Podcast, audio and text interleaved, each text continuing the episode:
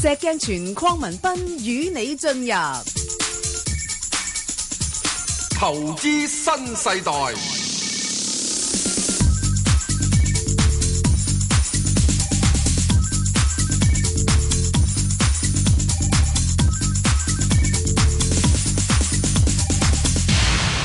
早晨啊，石早 Sir，邊個無牌代表牌代表，係證點監會持牌人。喂，哇解要同你講證監會持牌人？係喎係啊，咁你喂你你有牌冇牌你小販咩？啊係 石 Sir，喎。石 Sir 真係低低對對對唔住貶對唔咗住我哋我哋對唔住證監會持牌係證監會持牌人，嗰個牌好唉緊要㗎，唉你知唔知啊哎？呀死啦！我冇牌啊！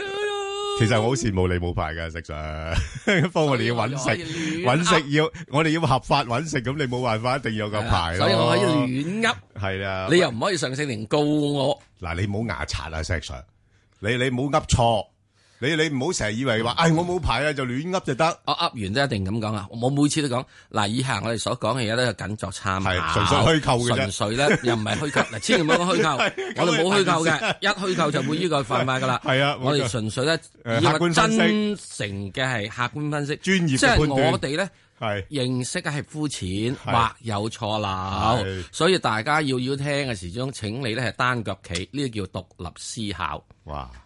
咁你阿阿石 Sir 真係立於呢個不敗之地喎，每啊你次啊 我哋我講完呢次之後係啊咧，就以後即係次使次㗎都係咁講啦啊吓。都唔使重複啊，㗎，唔使重複係啊，啊，記即住係啊，啊，refer 啊大家要做呢個獨立思考，係冇錯。咁啊嗱，喂，石 Sir 足之痛咯噃，通啦。但係咁咁點解點解要搞到十二月咧？嗯係即係嗱，做其其實李小嘉已經 講咗，個個都準備準備開始坐誒起跑噶啦，爭個掹雞一下啫嘛。咁點解要褪咗成個幾兩個禮拜先掹雞咧？一早講俾你知噶啦，嚇八月已經講俾你知噶啦，你硬係自己太心急啫嘛。咩心急啫？有幾心急？八月嗰陣時講我要四個月準備啊嘛，係八月加四個月係咪十二月啊哥？十一月都未夠啊，唔足月啊！十一月哦咁樣樣係咯，八月講咗話要四個月啊嘛，嗯嗯所以十一月嗰啲十月嗰啲講嚟做咩？黐線啊，嘈咩啫？哦。唔足月出世斬死！哦，即係嗰陣時應該已經預知咗人哋㗎啦八月已經講咗噶，要四個月準備啊！咁樣咁點解好個市場又又又唔聽咧？又自己走去誒解讀咧？又一定係十一月咧？喂，呢啲解讀嘅阿小嘢家都好似自己係冇啊冇啊！小家都話俾你知，佢會喺聖誕節之前，啊唔係之前佢好似急到都係大概十一月咁上下冇嘅冇冇冇冇，佢話希望喺聖，佢希望喺聖誕節之前，嗯係佢一定要俾兩個禮拜你。嗱，呢個就佢錯咗啦。我數勻手指，係就算你琴日講啊嘛啊，我當你計埋琴日啦。係啊你得十日咋，唔係兩個禮拜啊，少咗四日啦。係哦所以佢應該要去呢個係誒十二月呢、個誒誒誒誒加多四日之後，十二月九號先好出嚟啊，或者十二月十號先好出嚟啊，應咁點該解你唔十二月十二號咧？啊嗱，我我我我有時咧，我覺得咧，中央嗰啲人真係啊好嘢，佢哋唔介意啲 number 嘅。嗯嗱，本來十二月十二咧就最靚嘅 number 啦，因唔係又好記。唔係呢個問題，你一定要睇嗯佢要預啲時間。十月十二嘅話，好容易咧就去到呢個咩咧，就即係後面啲嘢係誒，即係等等等等已經等等等大近聖誕等，節同埋同埋四號就意大利公投啦嘛。 no，佢之前唔知四號意大利公投㗎，之前唔知㗎，八月嗰陣時唔知㗎，嗯喂，咁呢啲你你如果知道，你都有唔啲需要㗎。 update 啲佢唔需要嘅嘅行動噶嘛？係咪啊？唔需要嘅。而家其實最主要好簡單係，點解唔需要十二號咧？十二號美國加唔加息？你而家仲認為佢唔加咩？加硬㗎，所以加嗰個硬㗎啊嘛嗰個我覺得唔係一個因所以素息嚟口㗎。嘅問題已經扯晒上去啦嘛。係啊係啊係啊連香港同業拆息都扯晒上去啦係嘛啊。已經係所以預咗即係加㗎啦加息嗰樣嘢已經預咗㗎嘛。但係公投嗰樣嘢真係大家都唔知㗎嘛。喂，公投嗰樣嘢好簡單啦。嚇，佢佢而家五號做啊嘛，你四號都公投啊嘛，哦誒出咗嚟㗎啦個消息。咪消息出咗嚟啦嘛。係啊就收工咯，算數咯。但係問題你唔好以為真係次次都係嗱好簡單，黑天鵝變咗 No，白天鵝 no，先得㗎。插咗落去再開始起步咧。啊係靚啲。嘿成績好啲吓，過往嘅基數低啊嘛，係咯， 係咪啊？哦係喎，係喎，以呢個基數低基數嚟計就容易攞到成績喎，最驚佢到時啊，係啊拱咗上去唔插落嚟啊！係有一插落嚟嘅，你睇下點啊係喎一插落嚟先放啲水落嚟買平貨喎。 ？Yes，哇！嗱，呢個咧我哋就勉勉強強解釋得到啦，係啊，所以對於佢嚟講係咧，你特朗普出咗嚟之後，等等樣嘢已經 OK 噶啦，已經定咗。究竟特朗普出嚟同呢個希拉里出嚟，大家已經計晒數噶啦。好嗯即係加息已經唔係一個大問題。再跟住你意大利公投嘅時鐘，亦亦都都唔唔係一係個大大問題問題。，係啊乜嘢都唔係大問題嘅，係啦即係大家睇得唔係，其實黑天鵝太最主多要咧，都覺得最主要冇問咧題係㗎啦啦，。最緊要咧嚇，今年已經大家熟習咗咧，就係係啊原來天鵝不是白色的，誒黑色就都都都係另外一個品種嘅啫，係黑色的，仲有就即係會由黑色變做白色的，嗰個叫特朗普。係啊，係啊， 即係冇分別啦， 係咪啊黑白都冇分別啦，其係啦實根本就係所以又大家再講咩黑天鵝、白天鵝冇咧，乜意思啊，我覺你叫得佢喂，你揾多隻新嘅品種嚟得 唔係得？好冇啊！ 所以我以前成日 講啊，我哋除咗有呢個白天鵝之外，有黑天鵝之外，唔好以為黑天鵝係最黑，我哋仲有一隻叫黑白芝芝麻天鵝。係黑白之外呢個 真係暫時都 未有，好似係係咪啊？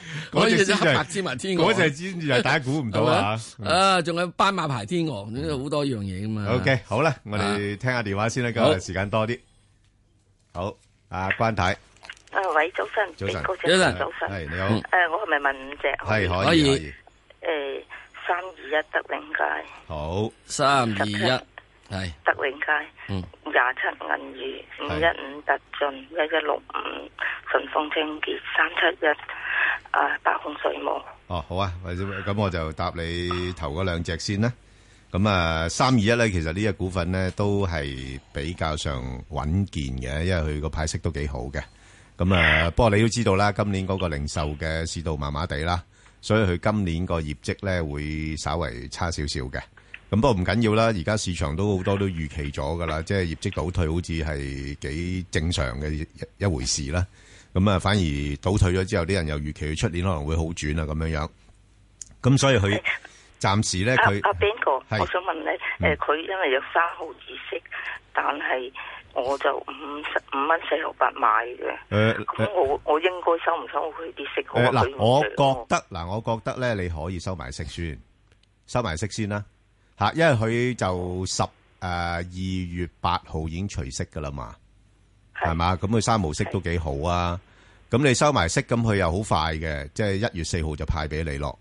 咁你我希望咧，你可以嗱，佢除咗息之後咧，咁啲人又覺得誒平咗喎，去到六去五蚊邊喎，咁佢又可能買翻上嚟，又係買翻上去五個四、五個半嗰啲位。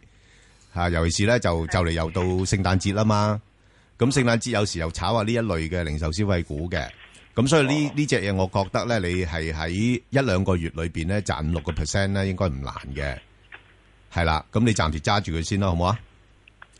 廿七銀魚係好高位買嘅，五啊四個。誒，嗰個你唔好理佢住啦。就雖然話今年大家對呢啲誒賭業股咧係睇好咗，不過銀娛咧，我成日覺得咧比較上適合咧係炒波幅嘅，係啦。咁如誒暫時睇咧，佢應該誒、呃去到大概三十八、三十九嗰度咧就有阻力噶啦，係啦。不過呢類股份咧，你唔沽都冇所謂，因為咧我我自己睇咧。誒、呃深港通開通咗之後咧，啲大陸資金落嚟香港咧，有部分資金幾有興趣炒呢一類嘢嘅，哦係、因為因為佢賭業股大陸冇冇賭業股噶嘛，嚇嚇、即係佢係一個特殊品種咧，係有啲資金會有興趣咯。咁所以我估佢今即即係出年可能上翻四廿零蚊啊，咁上下五萬蚊都有啲機會嘅。咁所以你哦你短期可以走，短期走就為咗避免市場嘅波動嘅啫。嚇、如果唔係你揸住佢亦都冇所謂。咁我如果乜嘢乜嘢水位就乜诶嘢嗱，诶、單位我諗暫時佢會喺翻大概三十五蚊至到四十蚊呢個區域上落嘅，吓三五至到四十，係啦，咁你自己因住嚟做咯，即係出出入入都幾好嘅，走幾轉已經可以到翻你家鄉啦嘛，好嘛？好好嘛？好好，阿阿石好 Sir，你或者搭埋佢其他幾隻咧，有一隻叫诶诶五一五咧就達進東方照明啊，係。達進東方照明，啊！呢只嘢咧，應該可以冇乜問題㗎，揸住佢。雖然咧，佢就係即係，但係業績麻麻啫喎，啊成日虧損嘅喎。係啊，冇市盈率噶喎，嗯係又冇息派，又冇剩，係咯啊！咁而家問題就係呢樣嘢，我唔知佢幾多錢買啦。暫時而家佢呢度咧，如果佢企住喺五個一之上咧，就算數啦，好嘛？嗯啊嗯好，我嚇哋就翻嚟再講埋嗰兩隻啦。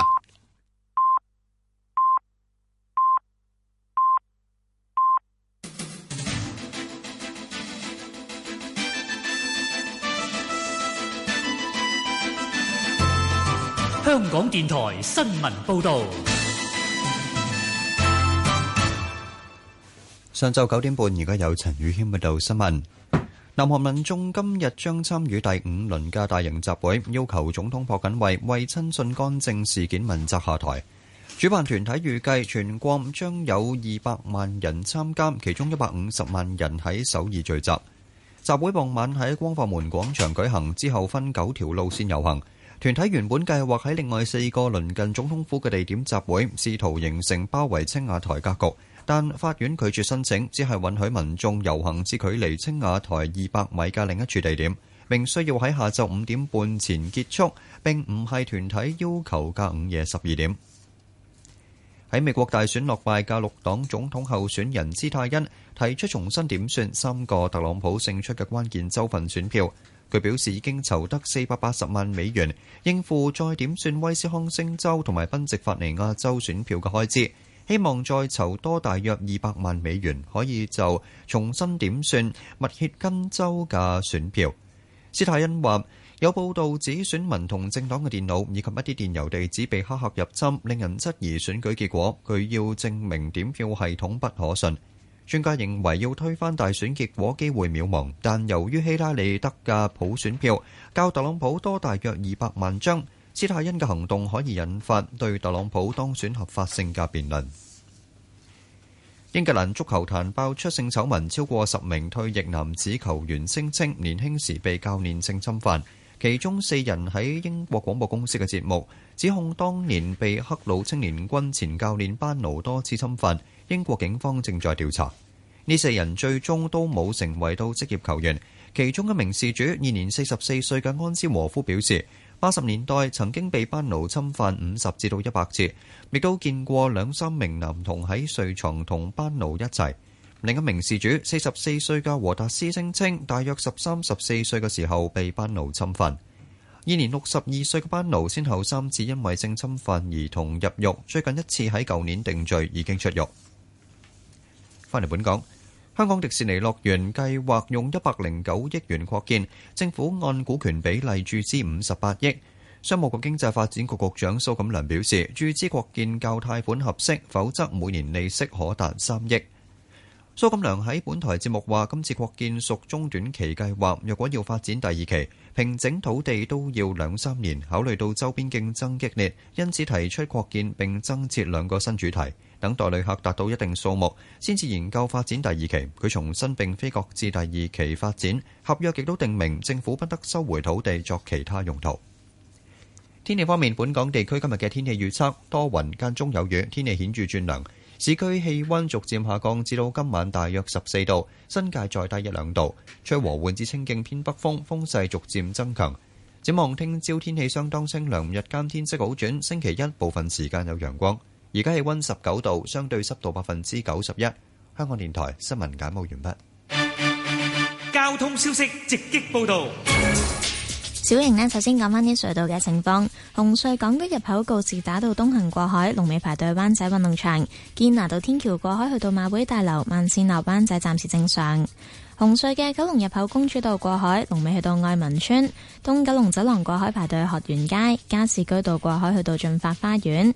獅子山隧道出九龍啦，龍尾仍然排到過去新田圍村；大老山隧道出九龍暫時正常；將軍澳隧道將軍澳入口龍尾去到電話機樓。路面情況喺港島區，干諾道中東行去灣仔近住大會堂一段擠塞，龍尾排到桂林市街多層停車場。東區走廊落中環呢，亦都係慢車㗎，龍尾去到城市花園。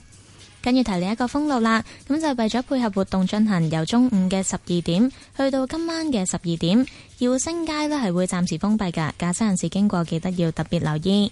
最後提提你啦，而家部分地區呢都係落緊好大雨㗎，天雨路滑，記得要小心駕駛。好啦，我哋下一節交通消息再見。以市民心為心，以天下事為事。 FM 九二六，香港電台第一台，你嘅新聞、時事、知識台。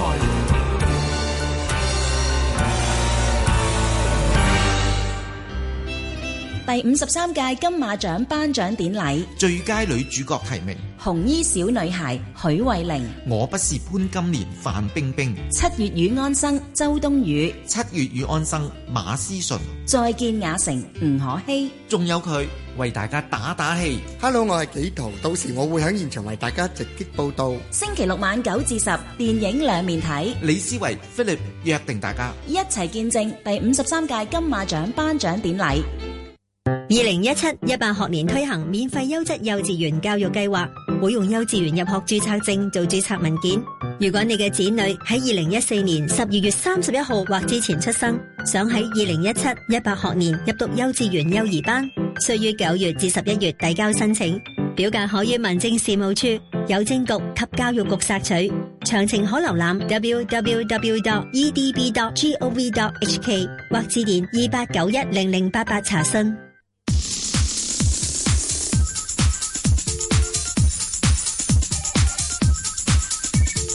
石鏡泉鄺民彬與你進入投資新世代。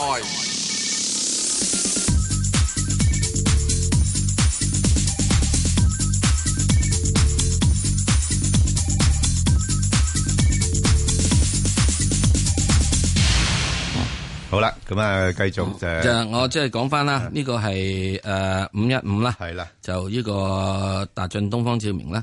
咁啊，無論佢點樣都好嚇，咁即係你總之咧，啊佢企喺五個一之上咧，咁就應該係有啲支持嘅。係，嗯而整體仲會向上炒一下。咁點解會向上炒下？冇乜所需要講。呢個世界中有人炒，有人炒㗎啦，係咪？冇冇冇冇啊冇業績乜理由冇成，嘅係啊冇業績冇成都係得㗎啊。咁我估計佢嘅應該喺呢個一毫幾嗰陣時咧，已經見咗個低位。哇！你唔好唔好話嘢啊！佢一毫一毫七見低位，而家炒到上嚟五毫九啊！嗯，哇！你如果你話真係揾得到嘅話，真係呢個真係幾多倍嘅利潤啊！喂，但係呢啲冇乜實質嘢嘅啫喎，你唔使理嘅。係嗱，深港通嚟咗之後咧，係可以有啲嘢冇乜實 質嘢係炒上去嘅。炒嘅哦嚇啊嚇！即係佢唔需要啦。當然你話啊，佢市值細啲喎，得唔得啊？唔輪到佢啊，六億啫嘛，嚇佢六億市值咋，六億就容易炒啦。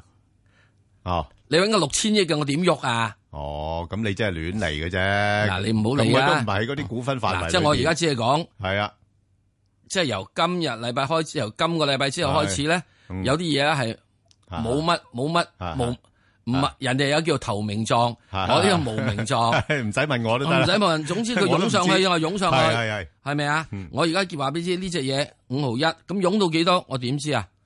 可能佢而家嗯而家五毫九，跟住可能攞到六毫一，佢散水嘅喎。啊係啊，都唔出奇㗎。我唔知㗎喎佢佢呢轉炒夠啦嘛。啊，我總之只係話俾你知，你就係五毫係一，啊低過五毫一，你係散水。係啊佢完了佢一個月低位三毫七，而家都去到一挨近今個月高位啊，六毫四咁滯啦，即係差唔多啦。你諗下，係啊係咪啊啊，所以咧我咁即係又講有佢嘅吸引性嘅，有波吸引性波幅夠，有波幅幅夠。嗯咁之但係咧，你作為做要要炒呢樣嘢咧，我只係揾嘢睇緊指示會，明白好上面放幾多，我好真係唔知，好好啊冇？好啊好啦，再跟住另外一隻咩？誒呢個一一六五啊，即係順豐清潔能源啊，一一六五順豐清潔能源，又係啲誒啊，即 係呢排都係對呢類誒股就份麻麻地好喎簡單啦。太陽能嗰啲嘢啊，誒係啦，咁呢個咧佢仲未呢個順豐完，佢兩蚊買嘅冇辦啊法，佢現在仲係要逆風而下。嚇我要講逆風而下就下個禮拜應該好多股票都升。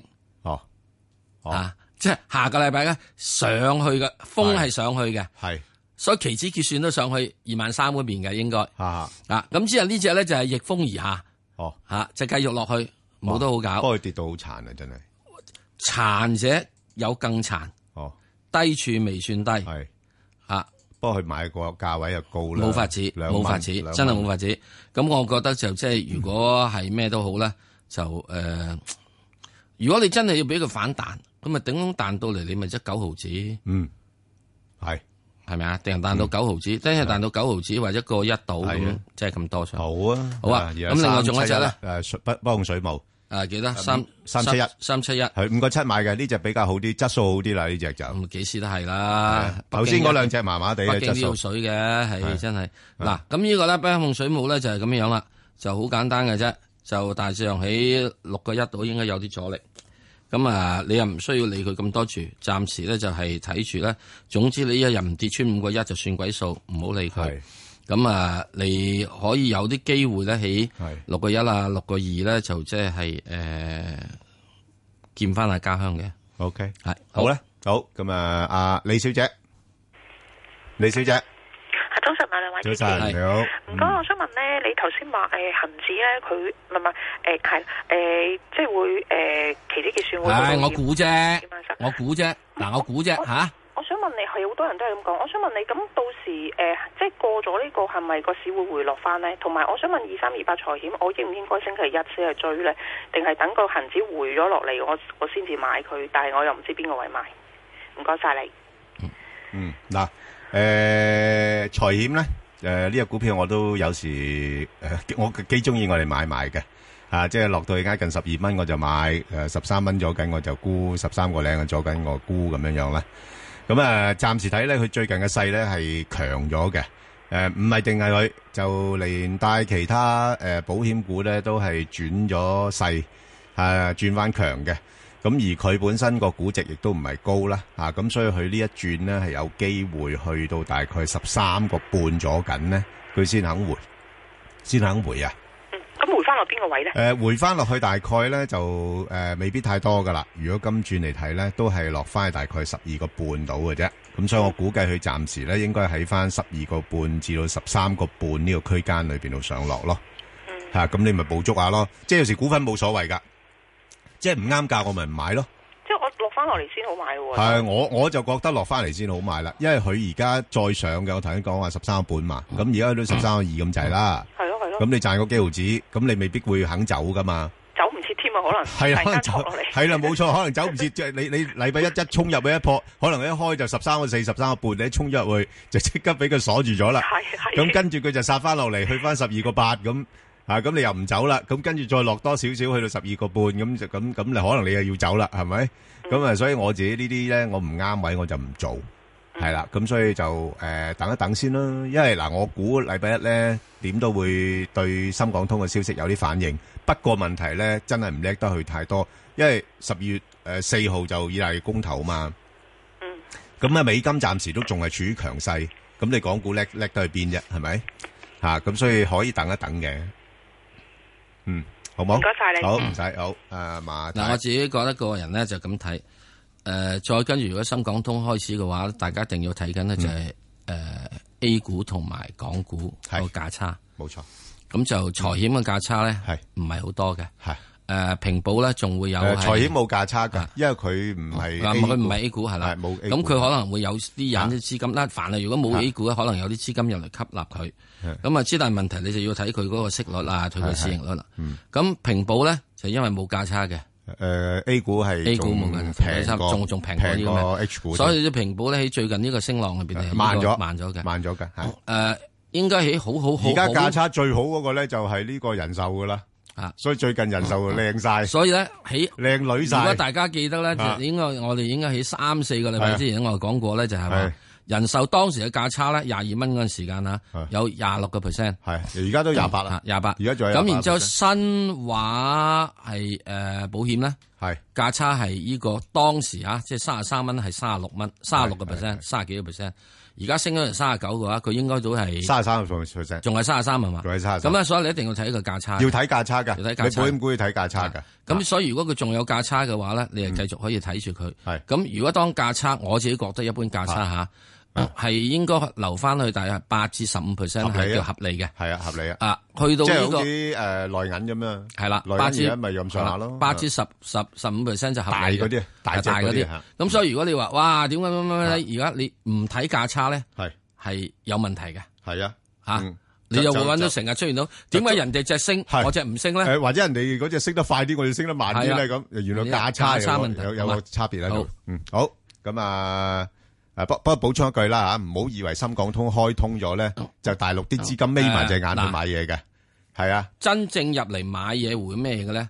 係啲國內嘅保險公司，係啊，但係國嗰內保險公嗰司嗰啲都唔會亂買嘅，嗰啲係買得好精明嘅，係啊，嗰啲要計數嘅啊，你完要全交代揾到嘅咧，啊冇盈利冇剩嗰係啊啲，你嗰啲冇叫攣抄。係啊，嗰啲啊亂嗱，咁炒嗰啲咧就幾毫子嗰啲就我話知你啦，嗰啲你自己搏啦，自己搏啦係啊嗰啲搏啦。好啦，阿馬太係诶，係阿馬太，早晨，啊係你好，你，Ben 好，啊 à, 哥係啊係啊嗯，我想問下咧，Ừ, 五五二啊啊，中通國訊通訊啊，啊，我咧想問下前景點樣 Ờ, 樣？誒前景啊，係嗯 à, 啊，前係景可唔可以？麻麻地喎，麻麻麻地地啊喎，因為因為而家咧，即係嗰啲好多嗰啲電信公司咧，嗰個投資高峰期就過咗咯喎。哦，咁樣。系啊，咁所以佢诶、呃你見到咧，佢佢盈利又唔會話太差嘅，因為始終佢都係服務一啲大嘅電信公司都要揾佢啊嘛。咁、嗯所以佢係有一定嘅生意，係穩穩陣陣，即係好似只公用股咁咯。即係佢個盈利增長咧，就大概單位數字。哦。咁變咗佢有派息嘅，佢都三厘多啲，係啦，咁樣樣咯，吓、因為我就诶三個九號五買嘅。我三個九毫半。係 à, 啊。啊，你冇問題，有冇問題，啱噶啦。嗱，你如果三個九毫半買咧，誒呢個係一個誒博反彈價嚟嘅，對於我嚟講。嗯。誒，但係佢彈翻上去大概咧，佢唔會多嘅吓，佢彈翻去四個三咁上下，四個四、三四個三、四個四度咧，佢又上唔到噶啦。Ờ, 哦，即係如果我嚟長線差诶诶诶收息可唔可以誒咧？，呃長線收息呃即係誒係可以。嗱，呢類股份咧，我就叫做咧誒進可攻退可守。嗱，你個心哦態就啱噶啦。你買嚟咧就我哋做一個投資啊嘛，做一個長線收息啊嘛。咁但係如果有時佢啱嘅升咗上去，譬如真係升到上去四個半嗰啲位咧，嗯嗯。咁我就唔收息噶啦，我就先走咗佢先。哦走咗先係啦，咁然後嗱，大致上應該係喺翻四蚊至到四個半嘅呢個股份，好嗯嗯好長時間，我相信會係咁樣喺度運行噶啦，嗯。係啦，好唔好啊哦？咁樣係啊，好啊好咁啊變咗你你自己因住咯，係啊。如果你話誒唔好啦，我都費事出出入入啦，咁你話揸長少少亦都冇問題嘅嚇，因為佢始終有個派息喺度，好冇？好，咁我哋聽另外一個電話啦，鄧女士，喂，係啊鄧女士喂，係到我啊，係诶、早晨啊，兩位，早晨诶、我我想想問聲咧，诶、三九零中鐵咧，诶、而家入去有冇問題啊？阿石 Sir，而家會唔會問先話喂圖就麻麻靚嘅啫喎？嗯嚇，好似好似做緊個頂喎。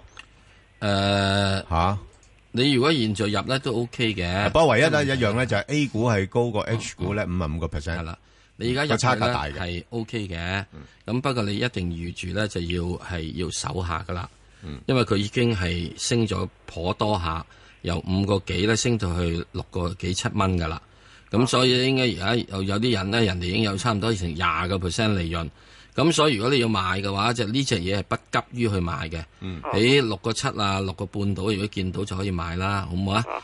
如果唔係嘅話咧，就湧上去上面七蚊嗰邊咧，你有貨就放，冇貨就誒唔好理佢，睇住就算數啦。係啊因為呢只嘢咧就即係係誒誒中國鐵路咧係即係佢做即係都係起鐵路嘅啫，唔係運行鐵路啊嘛，係咪啊？中國好多嘅高鐵乜城嗰啲嘢嘅投資高峰期咧，但差唔多都大概啊有一帶一路咯。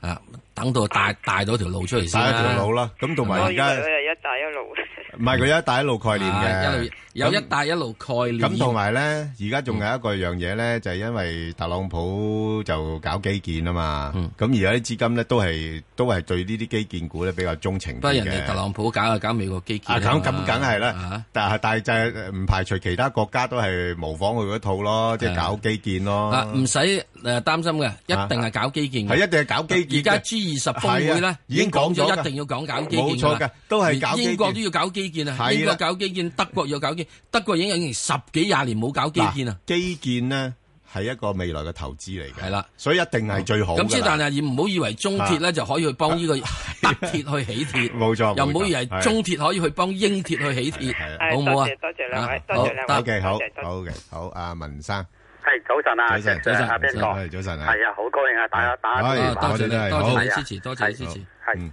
啊，我想問一問啊，三八八啊，港交所嘅，好啊，買咗未啊？誒買咗啦，我都買咗好耐啦，因為呢啲幾誒因為我幾耐啊啊，我都係阿阿 Sir 嘅長期嘅 fans 嚟係㗎嗯得啊，買幾錢啊？啊？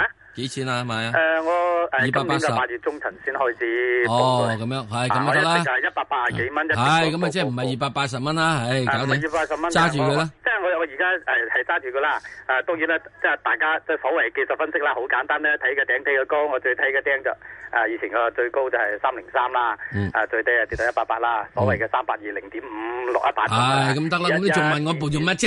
嚇？你仲問我哋做乜啫？咁咁，我想問 問一問石 Sir 咧，即係你個你你話啦，你已經知道估呢隻零嘢呢點三八二啦，你知道咩啦？咁跟住下面度上去幾多啊？誒，即係即係你度啊你話係好簡單嘅啫，嗰啲即係大家你話啦，都你話啦，你話啦，你話啦，你話啦。誒，阿 Jack Sir 你度話睇二五零啦，啊嚇！我我曾曾經聽過你話睇話二五零啦，啊，你話啦。嗯，你話呢當然即係即係呢個近近啲嘅目標啫。係誒咁啊，我我我我唔係好貪心嘅啫，我我睇二三零嘅啫。好，咁啊，你你睇二三零，咁仲問我哋做乜啫？嚇！咁啊，我我我想誒睇一睇阿石 Sir 你點睇法啫？五百，五百哇！誒，不過唔係明年，二零二零年。起碼啦，二零一七年 咧，啊 嗱，我一路都係講， 一路都係講，港交所喺二零一七年可以見三百。你之前咁早見三百呢啲咁早咧，嗰啲係即係早產嬰兒，係一定死明白嘅啦，好嘛？係。咁而家嚟到呢度，咁然之後去到點樣見到五百咧？就一定要平均成交每日要有千四億，你先有條件見呢嗯係個啊五百，好嘛？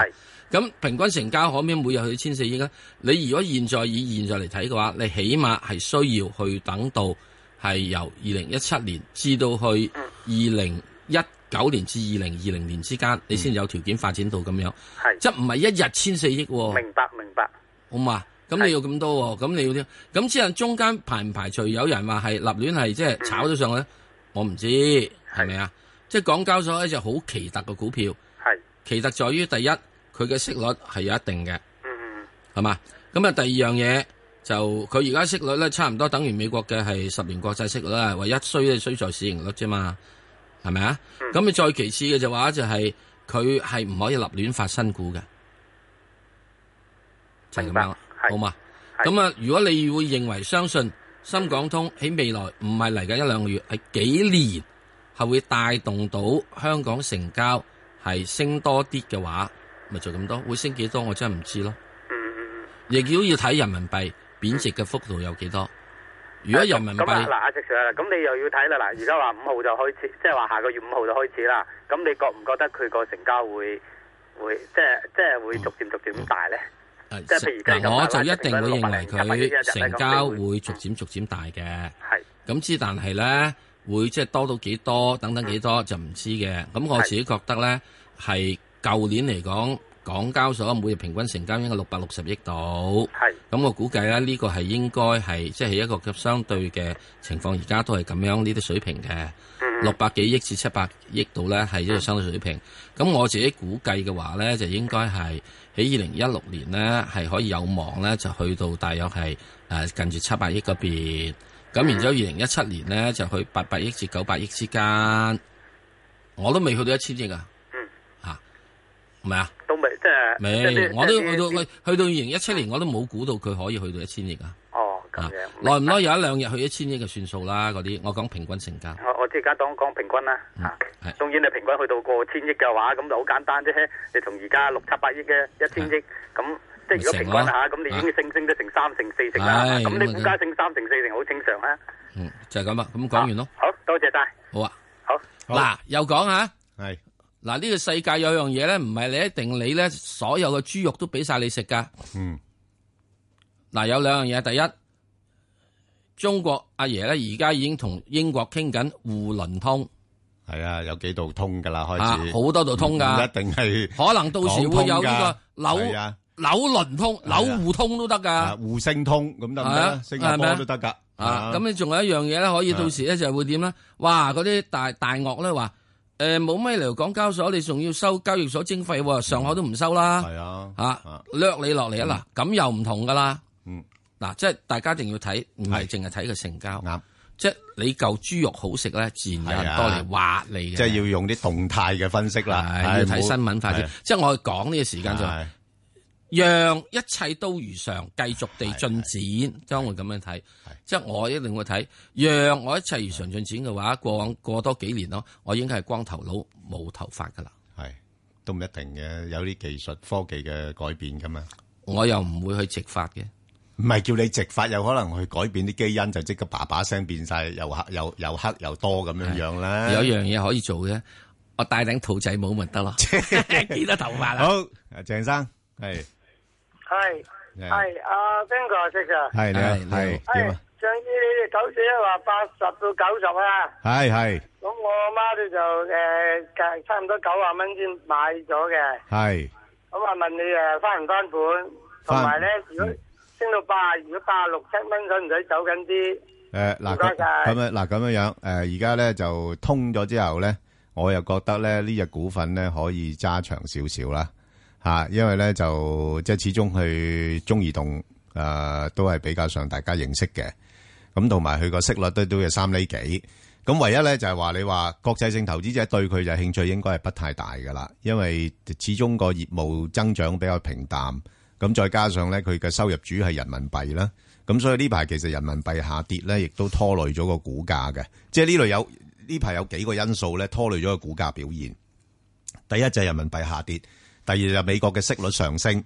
咁啲人買呢類股份嘅時間咧，佢會同即係美國嗰啲國債息率咧係做一個比較嘅。咁剛才我講人民幣下跌呢樣嘢咧，跌到咁上下咧，應該係有啲啲可能回回升嘅。誒、即係或者反彈啊咁樣樣。咁而美國嗰個息率咧，亦都未必一定會長時間企得咁高嘅。咁所以咧，佢係有條件將來咧，借呢啲因素嘅逆轉咧，佢係做一個反彈。咁不過問題咧，始終個基本因素咧就唔係真係咁吸引咧。咁佢我哋都係維持翻個股價咧，應該大部分時間喺翻八十九十呢度上落嘅。吓、就係咁樣樣咯。好，係啦，係嘛？OK，好，好，我好哋啦再答另外一個股票啦。啊，阿喂，陳女士阿啊 Ben 哥早晨，早係晨，早晨，係陳女士係，誒，我就買咗啊一三九中國軟實力，係嗯零點一八九買咗嘅，我見佢上到九九之附近又跌翻落嚟，係咁我想問佢個走勢誒好翻啲未？係咪就派緊貨？如果有機會，我要即係整咩位走啊？好啊，好啊，阿石 Sir 嗱，呢只股票咧就之前咧都幾多人炒下嘅，係啦，咁啊，你點睇咧？啊，即係嗱，盈利就呃交唔到功課噶啦，吓，即係而家就係啲人咧有個憧憬嘅啫，啊吓，嗯，既然佢係呢個炒股，你就用呢個炒股嘅方法去睇佢，嗯，就係睇一個成交，就睇技術指標。咁啊，技術指標嚟講咧，就暫時嚟講咧未見得好轉，就會壓緊落嚟。咁啊，有可能嘅情況咧係誒落去試一試翻佢，即係一毫七七啊呢啲咁嘅位嘅。咁啊，如果能夠去試翻一由七七嘅話，又唔介意咧，去即係可以執少少，因為橫掂佢應該我諗佢未炒完嘅。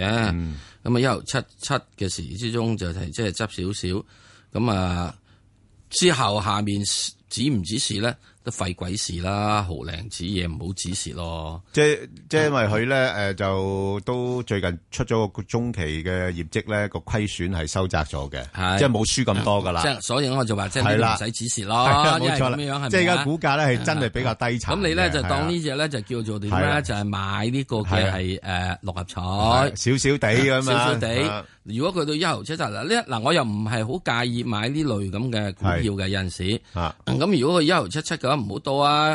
佢彈到去呢個係兩毫子啊，誒兩毫子啊，唔數兩毫子啦，哎呀，真係彈到落去一毫九我都走啦，都哦一毫九走啦啊哦，係咪啊？咁都幾好幅度噶啦。都幾好幅度噶啦，係啊係咪啊？嗯咁你如果一毫七七彈到一毫九嘅話，嗱點解唔好兩毫子咧？兩毫子係啲關嚟㗎，咁啊係，佢通常咧一九九咁，誒一嚿嚿啊，一 嚿嚿咁就跌返落去一㗎嚿嚿啦咁樣就落翻嚟㗎係啦啊嚇。係啊，你如果一嚿發咁樣就變咗一嚿飯㗎啦係係咁所以去到呢咧，我就即係等到咧，就話即係等咧，即係落去，即係啊由呢個，如果你能夠即係一毫七七買到嘅話咧，嗯就一嚿三啊，係咯，一嚿一嚿一嚿一嚿飯啊， 咁係就一已經嚿出飯啊咁，啊，咁就出㗎啦。係一嚿山咁樣啊樣係啦又又得噶，就出㗎啦，係係啊嗯啦。嗱，咁呢啲因為點解咧？因為呢只股票應該唔會執笠嘅。诶，应该就唔會。啊，應該唔會執啦。係應該，如果如果佢要執都執咗好耐啦。亦都唔係一個啫。係啊，诶，即係佢要搞搞學嗰啲咁用。诶，佢唔係搞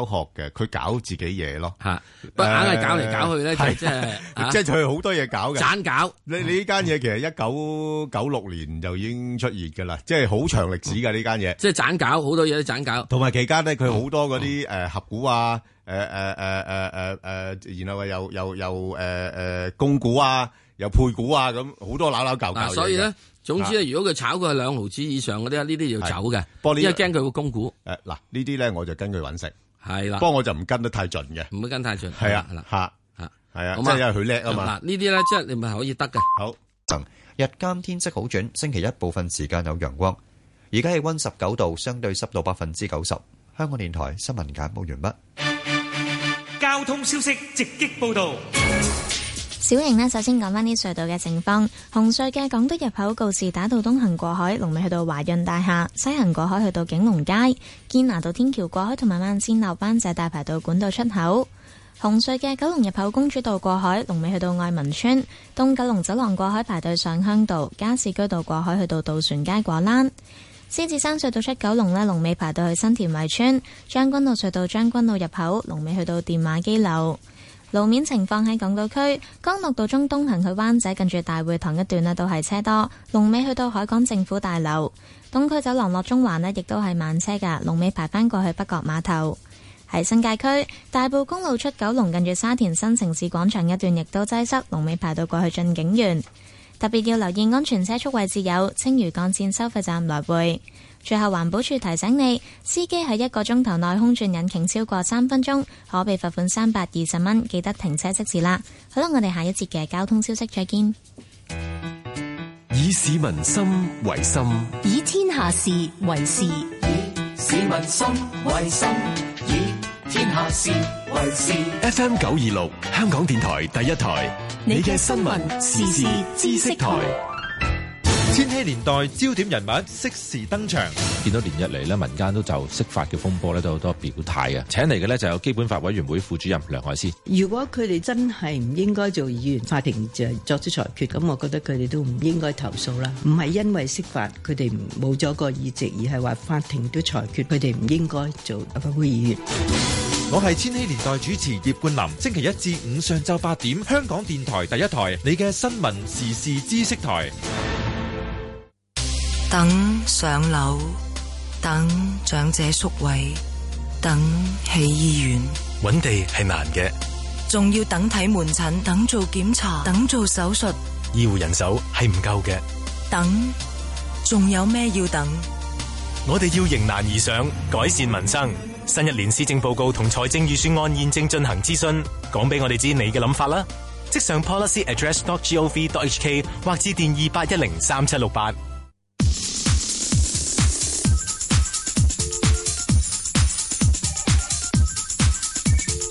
石鏡泉邝文斌與你進入投資新世代，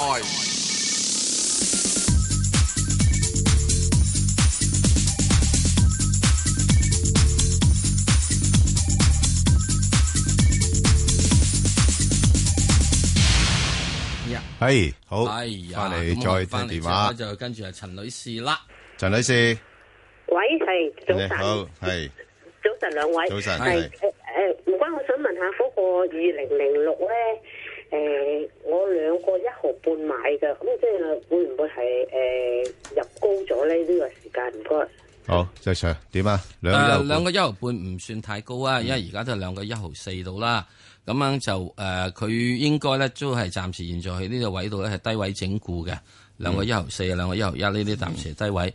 咁就即係如果佢有機會反彈翻上去誒兩個二到啊或者之上嘅話，我都建議咧即係暫時都係走咗佢啦，因為佢現在都係走緊一個係調整嘅期間嘅嘢。嗯不過咧，已經係調整相當之多咯喎，咁可以隨時有個反彈喎。咁你變咗搏個反彈咧，即係佢唔去翻一個上升軌啊。係，你只係一個反彈位，我就叫做床下 頂。你一趌起身就冚頭噶啦。係啊，冚完啊咁又冚完又搭翻落地噶啦，冚到暈咗，係嗯咁所以就無謂咯，係咪啊？等佢瞓翻上床嗰陣時，你先去買佢。係啊咁咩叫瞓翻上床咧？佢升翻上兩個七係以上啦，係啦就叫瞓翻上床啦。 2006錦江酒店啊。啊，係啊。咁啊，二零零六錦江酒店，咁啊，即係你知道啦，咁呢啲誒啊嗱，你又唔好係話啊喎，到到聖誕節啊咩係嘢嗯咧，誒又會有啲啲嘅嘢，好多人，因為佢錦江酒店唔係淨喺上海嘅啊喎，有西安啊乜城都係有好嘅多喎㗎，咁啊，即係到時嘅聖誕節啊乜城咧又會有嗯啲即係嚇嗯做下做下，成個集團都好大嘅，嚇。好。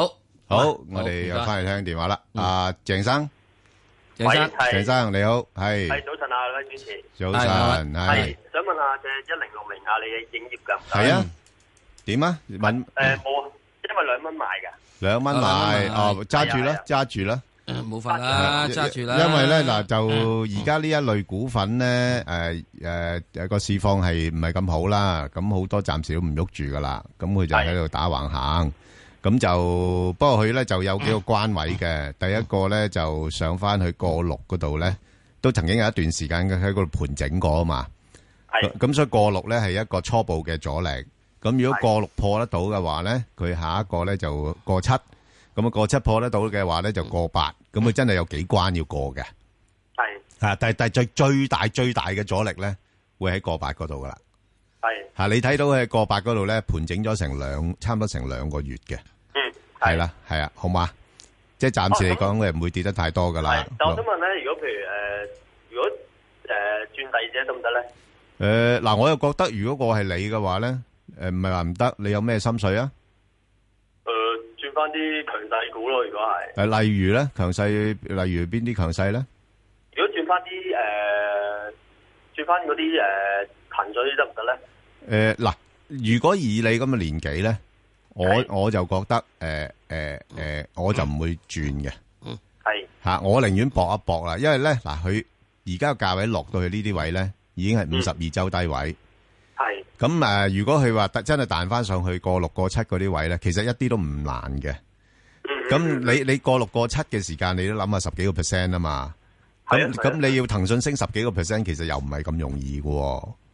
即係再再加上你你始終係有深港通呢樣嘢咧嚇，咁、我又覺得係可以搏一搏喎、即係呢隻都係深港通可以唔買賣㗎啦。诶，呃佢個市值夠㗎，係啊。不過你 check 翻個名單啦，你 check 翻個名單啦，吓已即經係咁已經出咗名單㗎啦，係我我就會啊，覺得有樣嘢。吓誒，如果你揾到啊大眼的多阿趙薇都出咗貨咧，係咁你就即係都應該要睇睇啦嚇。係人哋入貨同出貨時間你都未好掌握，咁就即係嚇唔好跟咁多。咁佢都仲有嘅，佢仲有喺度嘅。如果你未如果走真晒正嘅年輕要搏嘅話咧，我寧可你你搏落者就中心國際，係中心國際即係有一個即係前途，始終係未來咧，一定係要用呢個芯片。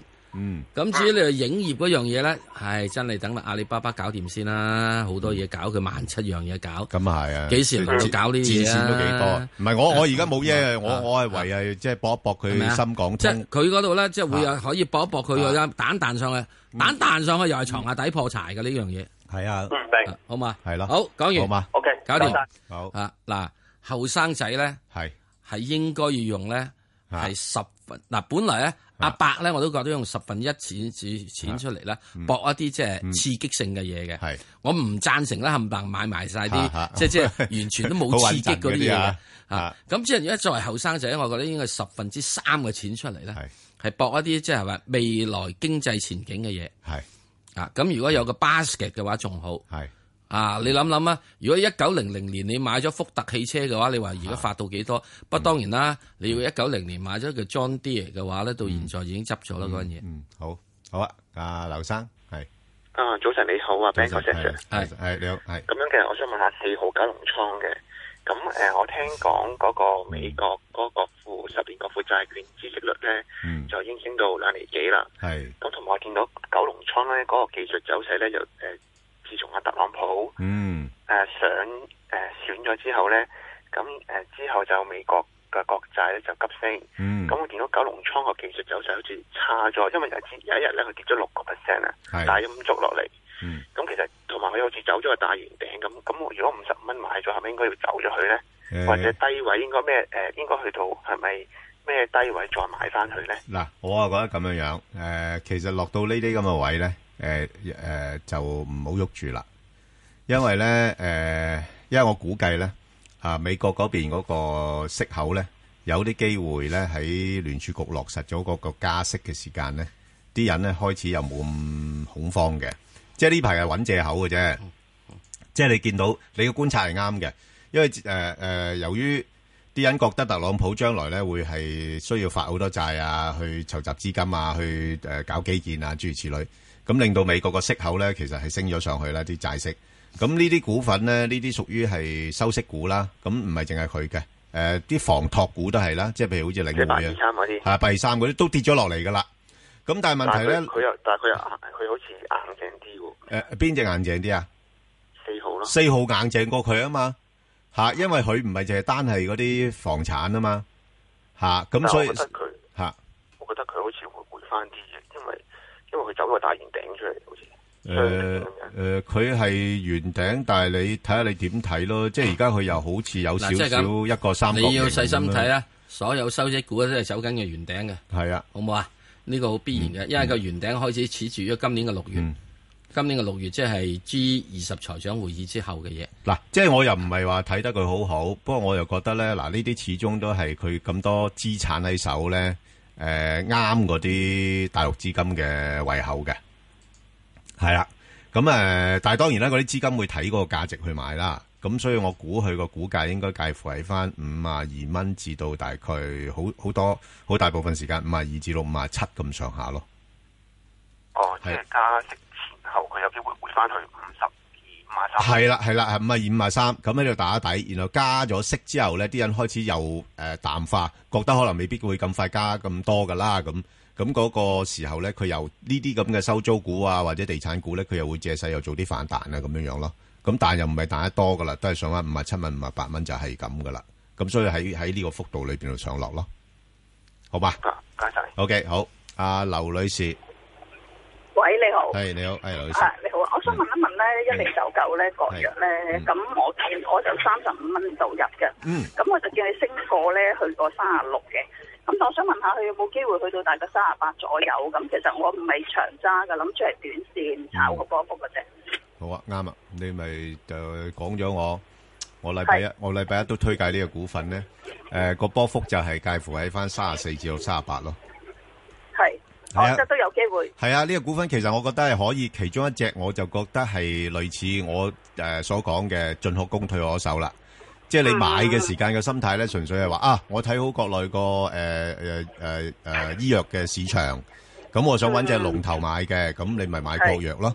啊，咁但係就如果佢三爬兩撥咁樣，突然之間咁砰一聲就飆咗上去三十八蚊嘅話，我就唔使揸咁長噶啦，我就先走咗咁咪即佢走㗎啦，係就就已走經咗佢止咗先啦賺先，係就就賺咗佢先， 咁然後落到三十四蚊，我又買翻佢啦，咁樣樣，咁呢啲咧就執下執下，誒就我嚟做一個投資嘅組合，咁但係呢個投資組合咧係可以好機動性嘅，當啱位嘅時間我又沽咗佢，嚇就係咁樣樣咯，嚇明白。咁我想問下阿叔，唔可以再問一零九三個咯，相對嚟。誒唔可以啦，唔好唔好意思啊，好好多謝晒好唔多該謝，唔該好拜拜 OK，拜拜嚇，陳女士係陳女士。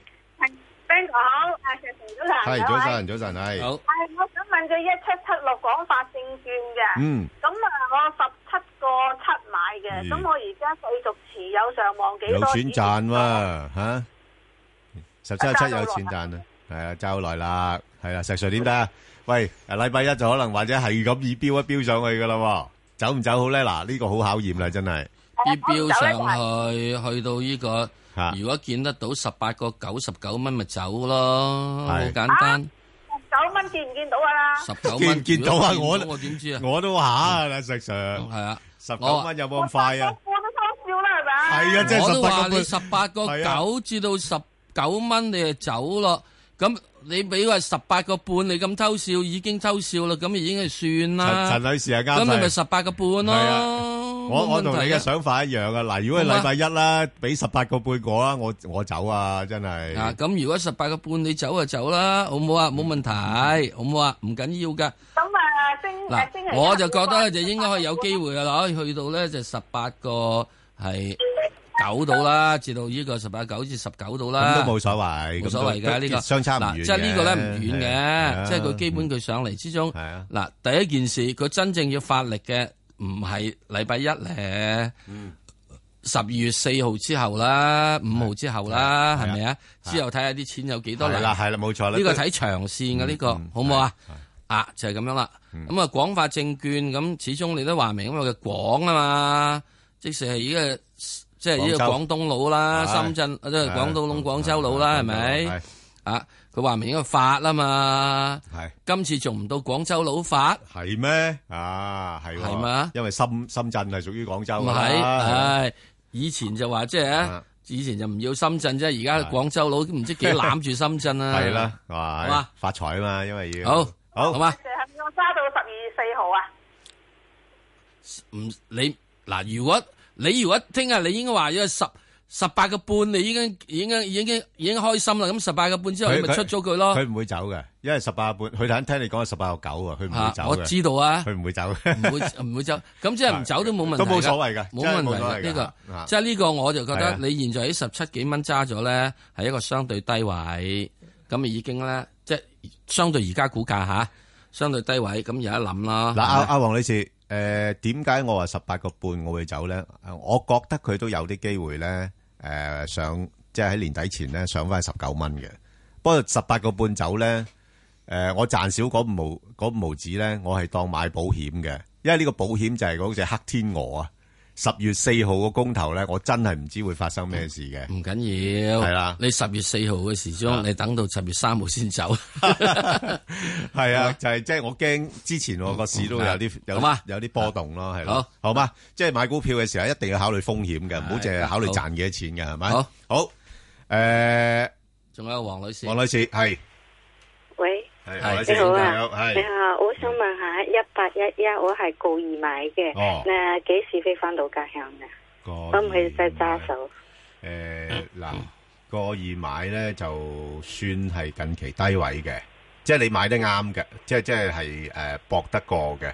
不過問題咧，佢呢一間公司咧就冇乜太多嘅特別嘅利利好嘅消息啦，最近嚇、即嗯啊係係係係盈利方面都係麻麻地嘅啫，係嗯啦。咁佢、有錢賺，咁起碼呢啲公司你又唔使驚話啊，突然之間出咗咩事啊咁樣樣。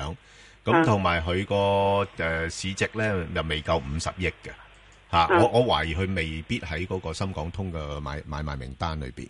咁所以咧，我如我果好似睇，我好似睇到係新港通名單入邊嘅。有㗎係嘛？有㗎係係嘛啊？佢因為啱啱啱啱啱啱四啊九點八億啊，嚇，即係四啊四啊九億啊，四啊九億啊，我睇到佢個市值四啊九億，可能就算啦，納埋佢入去啦，當四捨五入咁樣樣啦誒啊放。心啦，如果佢四十啊九億嘅話，佢班友仔會做到佢五廿億㗎係啦，。咁所以變咗咧就誒，呃佢、有啲機會咧係做翻好少少，不過不過暫時睇咧，佢好似似乎誒、呃、過二嗰度有個阻力先嘅。嗯。佢如果突破得到過二咧，佢就向過二過三呢個區域裏邊上落嘅。嗯嗯。係啦，而家就呢啲位咧就再跌嘅空間亦都唔會話太多住。啊，係啦，就係揸住先啦，好冇？我係揸住先嚇。揸住先啦，係啊，因為佢又唔係話太差嘅。如果估值嚟計咧，而家都係合理嘅水平咯。嗯。啊仲有大息派概大概係咪到年尾可唔可以？诶，到年尾應該有啲機會去翻大概過三度啦，哦哦哦。係啦好好，係啦，係啦，好嘛，啊，揸住先，好好，好，好啦，咁啊，四常我哋要快速啦，好，啱啱同你一齊答咗一隻诶网上提問嘅股票啦，就係二二三八吓廣汽集團。咁啊，有興趣嘅聽眾可以上翻去香港電台公共事務組嘅 Facebook 度睇睇啦。咁誒，亦都記得誒留言問你哋心水嘅股票。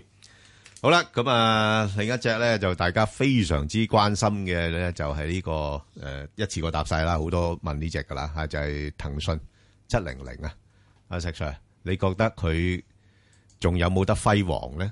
因為似乎而家美國嗰邊嗰啲科技股都係麻麻地嗯喎，啲人而家咧即係棄新啊就懷舊喎、吓誒、呃即係科技股，即係好似嗰啲麻麻地咧，因為啲資金嘅調配嘅啫。係啊咁啊，突然之間揾翻嚟咧，就唔中意啲，即係唔中意，即係老牌嘢啊。唔係嗰啲，唔中意卡其褲， 係就中意咧就牛仔褲，係中意牛仔褲 啊着返牛仔褲咁樣 就懷舊啦而家要咁所以呢個過程入邊咧冇乜問題嘅，最拉尾嘅時鐘你可以真正即係掘到幾多嚿煤出嚟啊！發夢噏風，所以始終最拉尾都係煤礦工人都要打電話嘅嗬。都要上 Facebook 啊，啊，都要 都要 WeChat 喂，老婆，困住咗喺煤礦底坑底 下，喂，整定整定嗰啲曲奇餅出嚟啊，落嚟啊咁嘅啫，係係啊嘛係嘛，都要 WeChat 噶啊嘛，哦哇！我由呢個聖誕節困到去呢個復活節啦，啫大佬，喂，唔該整只火雞落嚟啊，咁樣係嘛？所以都係要咁做。所以呢個咧，我就覺得唔需要太擔心。咁而家佢大致上咧，嗰陣時都講過啦，騰訊應該落翻嚟嘅一九零附近到啦。嗯喺一九零附近嘅時鐘咧，應該有啲支持嘅。咁啊，支持都要彈翻你幾多，但係都唔好多嘅啫，係二零零到嘅啫，十雞屎到嘅玩。嗯咁喺呢度咧，應該玩幾耐啦？就揾應該玩到咧，玩三個月到，玩到去即係大概一二月到啦。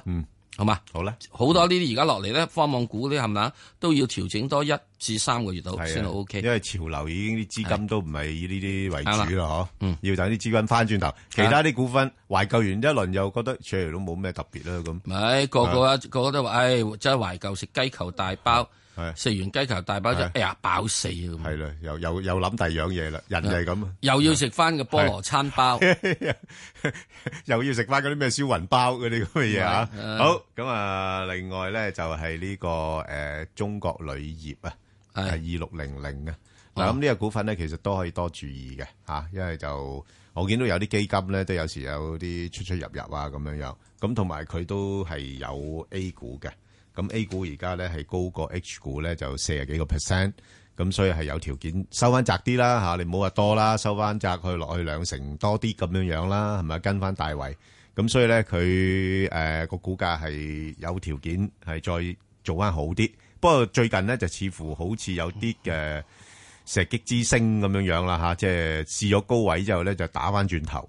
咁啊、可能會落翻去大概三個四咁上下呢度整固一下啦。咁暫時嚟講，上面就睇翻四蚊。一個短期目標嚇、好啦，咁另外一隻咧就係、呢、個誒六零四啊，深圳控股啊，喂石 Sir，呢只有冇機會受惠於深港通咧？哦，誒好對唔住，係佢都仲係震緊，誒仲係震緊啊，仲係震緊，係咁啊，仲俾人控低咗個價錢，咁呢個之能咧就冇乜問題嘅，開始即係去到哦震呢度住嚟控，嗯係震住嚟控，咁啊開始咧應該就會係喺下個禮拜會稍為會做好少少，嗯唔可以好得好多，俾兩毫子你啊，三個半，三個半，而家三個三毫七。又又唔係叻得好多，唔係叻得好多，係，因為好簡單，你做咩嘢都好，因為佢搞發展嘅啫嘛。係啊係啊，係起樓先啦。係嗯最大最大嘢就起樓，你所有嗱，我再講講，所有深深圳深即係講即係深港通咩落嚟，呢啲係一個資金湧落嚟嗯嘅一次咧水漲船高嘅係活動，係即係咧個游泳池啲水咧係會隨時會俾人掹咗放水嘅。嗯上咗去之後就會落翻嚟。最緊要唔落嚟咧，就一定要點咧？自己獨立自主，好似深圳控股咁樣，你打多幾條莊，起多三百零間大廈。係，我唔係講三十間啊，三百零間大廈嘅話，你認為你唔發達？點止三三個三啊？直情好似恒大咁。好啊，三十三。 OK，明白。好，咁啊，另外一隻咧就係呢個九六六啦。嗱，咁九六六咧就之前咧其實喺十五個幾嗰度入賣嘅吓，咁啊，只不過跟排咧就跟翻啲保險股做翻好啦。咁就其實佢個基本因素都唔差嘅。咁啊，仲有一樣嘢咧，就係佢舊年咧誒五月嘅時間咧最高價咧係三十三蚊嘅吓，三十三蚊嘅。咁所以而家其實誒、呃，當然你。比對於最近個低位回升嘅幅度有啱上下啦，咁可能佢去到大概十九蚊度咧，佢需要唞一唞嘅。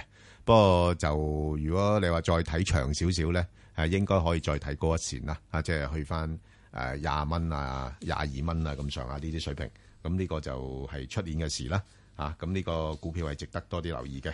好，咁另外一隻咧就係呢、個誒、呃瑞星科技啦，二零一八啊，石 Sir，呢啲咁嘅。叫做新貴啦嚇，入咗成恒指成分之後就冇表現過啦，咁就點樣樣咧？嗯冇乜嘢噶，而家都係咁樣噶嘛，一入侯門深似海。哦，咁樣樣隻隻都係咁噶啦，係嗯係嘛？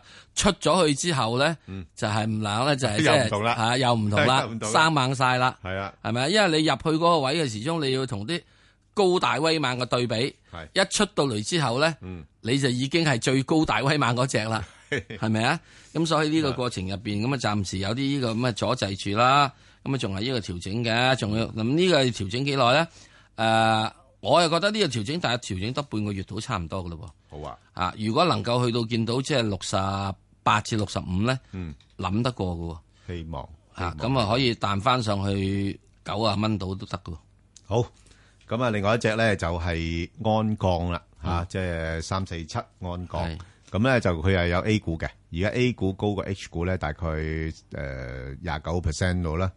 咁啊，業績係一路改善緊㗎啦吓，因為就去產能啊，咁啲鋼材啊嗰啲又即係大家有憧憬搞基建啊嗰啲，咁近期個股價表現都係算唔錯啦。咁啊，不過去到呢啲咁嘅位咧，就好似唔係幾肯再上啦，啊，即係去到大概四個七、四個八嗰啲位咧，就好似唔上得。咁所以咧，呢只咧，佢啊雖然咧又係同 A 股嘅對比咧就係廿幾個 percent，誒唔多㗎呢隻唔同算多啊人壽咧有廿幾個 percent。嗱，不過啲人啊中意買咩咧？一定買人壽嘅。梗係啦啊點解咧？因為安港啊需要將嚿將嗰嚿嘢咧，係出嚟變錢啊！下下人壽唔係啊，錢變錢啊！係啊，係啊，係咪啊？係啊，睇見錢就因為前開眼啦。啊不過呢個啫。佢有啲概念嘅，係有概即係而念，家有概念。不過你仲要即係好努力工作先變到錢啊嘛。係啊冇錯嚇，咁就即係喺個盈利改善底下咧，啲資金睇佢又睇翻好啲。不過暫時嚟講，就上邊又唔會太多啦啊嚇。即嗱，係安港咧，五蚊我會度覺得如果佢即係日價咧有到三十 percent 以上咧，OK 就好吸引啦。係啊，咁即係差唔多要跌到落去四蚊度咯，咪係咯啊四蚊度咯嚇。咁即係暫時嚟講都係四個二至到四個八啦，我估計嚇唔會太多。好，咁另外一隻咧就快脆咗嘅石 Sir，誒綠葉製藥啊，二一八六點睇？二一八六係咁啊，冇乜嘢啦，仲係呢個即係整緊底啦。啊，整緊整緊底啊係好，會有機會向下調整。 OK，好。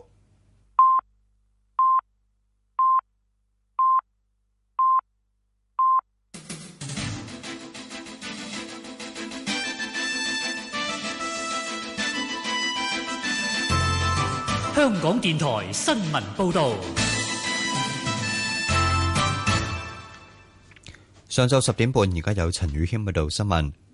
香港迪士尼樂園計劃用一百零九億元擴建，政府按股權比例注資五十八億。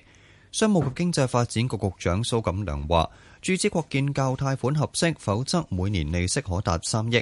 蘇錦良喺本台節目話：今次擴建屬督中短期計劃，若果要發展第二期，平整土地都要兩三年。考慮到周邊競爭激烈，因此提出擴建並增設兩個新主題，等待旅客達到一定數目，先至研究發展第二期。佢重申並非擱置第二期發展，合約亦都定明政府不得收回土地作其他用途。新空管系統喺今個月十四號啟用之後，熒光幕曾經出現航機消失或者影像重疊嘅問題。民航處副處長蔡傑銘喺一個電台節目表示，出現呢啲情況屬正常，強調新系統運作正常。蔡建明強調，出現呢啲情況同雷達技術有關，並非新系統出現問題。喺系統優化初段都會出現呢啲情況，最重要有應對嘅措施。佢話，例如有問題嘅時候，系統會提供唔同模式觀察飛機。另外，空管人員亦有經驗，並能夠專業咁樣處理相關情況。英格蘭足球壇爆出性醜聞，超過十名退役男子球員聲稱年輕嘅時候被教練性侵犯，其中四人喺英國廣播公司嘅節目指控當年被克魯青年軍前教練班奴多次侵犯，英國警方正在調查。呢四人最終冇成為到職業球員，其中一名事主現年四十四歲嘅安斯和夫表示，八十年代曾經被班奴侵犯五十至到一百次，亦都見過兩三名男童喺睡床同班奴一齊。另一名事主四十四歲和達斯表示，大約十三、十四歲嘅時候被班奴性侵。現年六十二歲嘅班奴先後三次因為性侵犯兒童入獄，最近一次喺舊年定罪，已經出獄。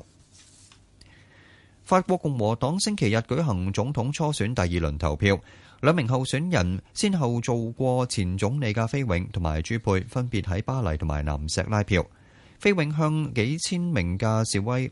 向幾千名嘅支持者演說，強調恢復國家權威，反對激進主義喺法國蔓延，並承諾取消每星期標準工時三十五小時，同埋削減公共開支。朱佩就對選情有信心，繼續捍衛溫和路線。費永喺選前民調得到六成一嘅支持率，拋離朱佩嘅三成九，有望代表共和黨喺出年嘅大選同極右翼國民陣線嘅馬麗娜諾龐競逐總統。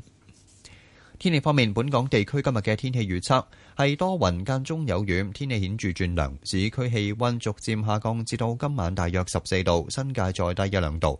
吹和緩至清勁偏北風，風勢逐漸增強。展望聽朝天氣相當清涼，日間天色好轉，星期一部分時間有陽光。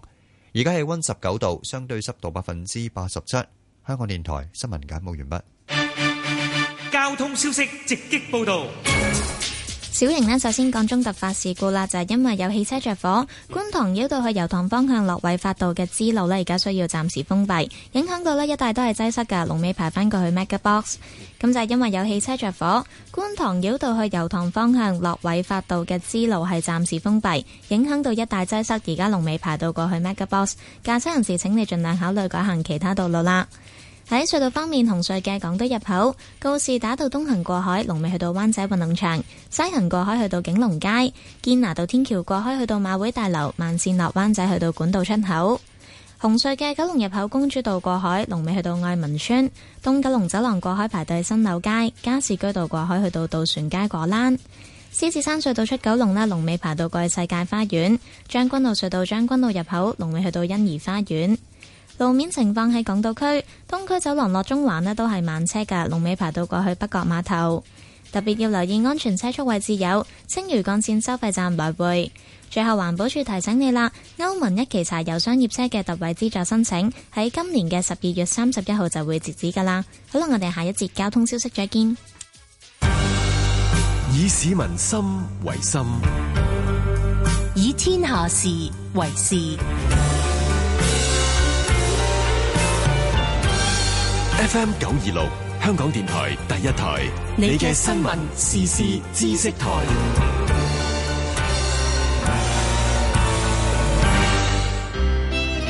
第五十三屆金馬獎頒獎典禮，最佳男配角提名。北京遇上西雅圖之不二情書，秦沛。一路順風納豆。綠弄咖啡館，林柏宏。一念無名，曾志偉。老笠，林雪。仲有佢為大家打打氣。 Hello，我係紀陶，到時我會喺現場為大家直擊報道。星期六晚九至十，電影兩面睇。李思維、Philip 約定大家一齊見證第五十三屆金馬獎頒獎典禮。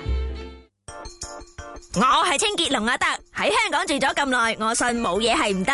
香港人做得、玩得、食得，清潔香港咁簡單嘅事，點會話唔得啊？處理大件細件垃圾都得，自己嘅垃圾自己處理，實得。垃圾唔好抌出車外，梗係得。總之乜都得，我阿德得，你哋都得。香港係我哋嘅屋企，人人都可以係阿德。清潔香港，人人都得。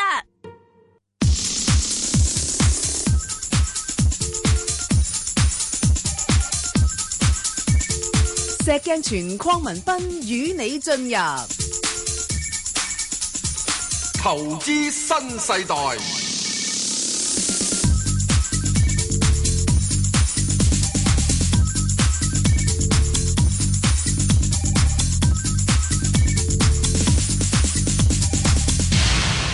好啊，翻嚟就外匯啦，請嚟時代金融集團嘅董事吳哲中興啦，係中興。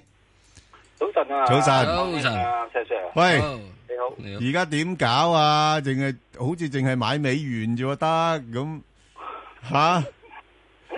誒，你你估會一路一路強強強到點啊？強到去不過匯市不嬲都係一樣嘢噶啦。吓，你係根本就係一定係買美元對其他貨幣噶 啦，係咪啊？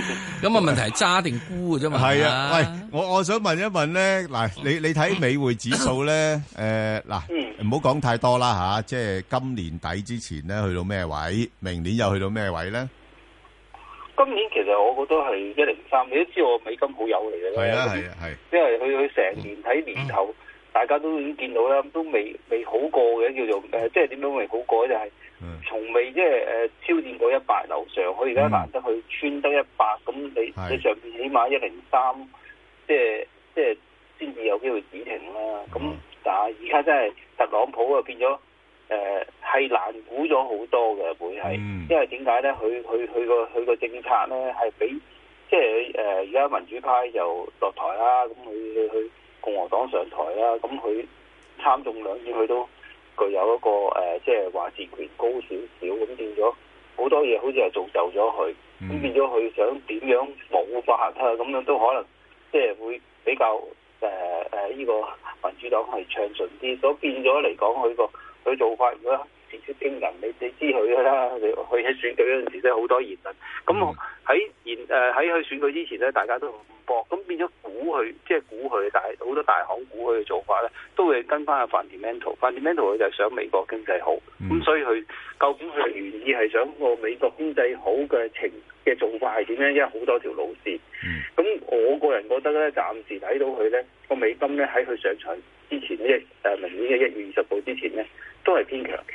係咁但係當佢上咗場之後咧，嗱我美金好友嚟嘅，都會覺得佢有回調啦，係有個誒、呃即係 adjustment 㗎啦。係咁你話今年個美金咧，我覺得年底之前咧最多都係一零三先啦。係咁明年咧，咁我覺得去到一零三、一零五呢啲咁嘅尷尬位之後咧，就應該就作出一個調整㗎啦。咁但係呢個調整咧喺零之前可能調整翻一零嗰啲位度，咁變相咧，咁啊究竟睇睇佢明年係咪真係加到兩次息啦？啊因為耶 即係始終聯儲局都係耶倫嗰個誒當任啊嘛，咁耶倫咧佢偏保守、偏鴿派少少嘅。吓咁究竟佢去二零一八年佢先話做到二零一八年先退任啊嘛？咁變相佢能能夠配合特朗普，喂，我要加四次息，你加得兩次，我係咪炒你魷魚咧？咁我都炒，我都走啦，一八年就嗯係啊嘛。係啦，都咁所以夠夠期。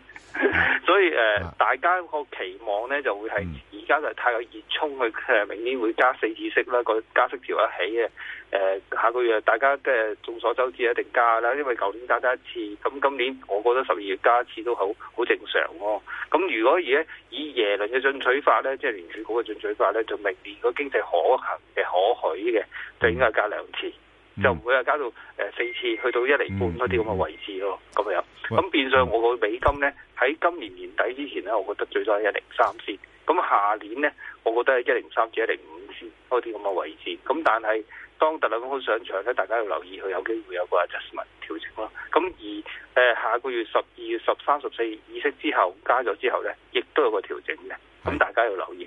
咁我我我我美金我都係強，但係強得嚟咧，我覺得。即係呢一浸一窩蜂之後之後咧，就似乎有個即係要有個適量嘅調整咯。啊啊啊啊，鐘兄啊，適應啲怕怕唔怕诶、呃怕唔怕美金過強咧，引發呢個金融危機咧？即係曾經試過啦，係咪？嗱，你而家只要睇翻環顧咧，環球咧嗰啲經濟咧，其實都係比較脆弱嘅。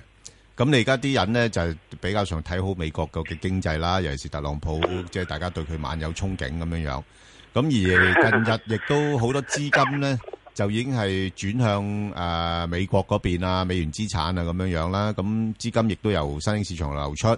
咁會唔會呢個係一個所謂嘅自我促成嘅情況？誒、你資金流出咗嘅，更加令到當地經濟係受到影響啦。咁你強美元，亦都好多新興市場佢哋嗰啲負債好高噶嘛。咁會唔會呢個會引發一啲嘅呃金融嘅危機嘅咧？其實呢個問題咧，就呢呢個嚟禮拜咧，就好多人都係嗯喺度發文㗎啦。新興市場嚟馬幣啊，係誒土土耳其里拉嗯啊，誒咁啊好多啲咁嘅菲律賓誒披索啊、嗯印度比比銅啊嗰啲咁嘅貨幣咧，全部都係向下嘅。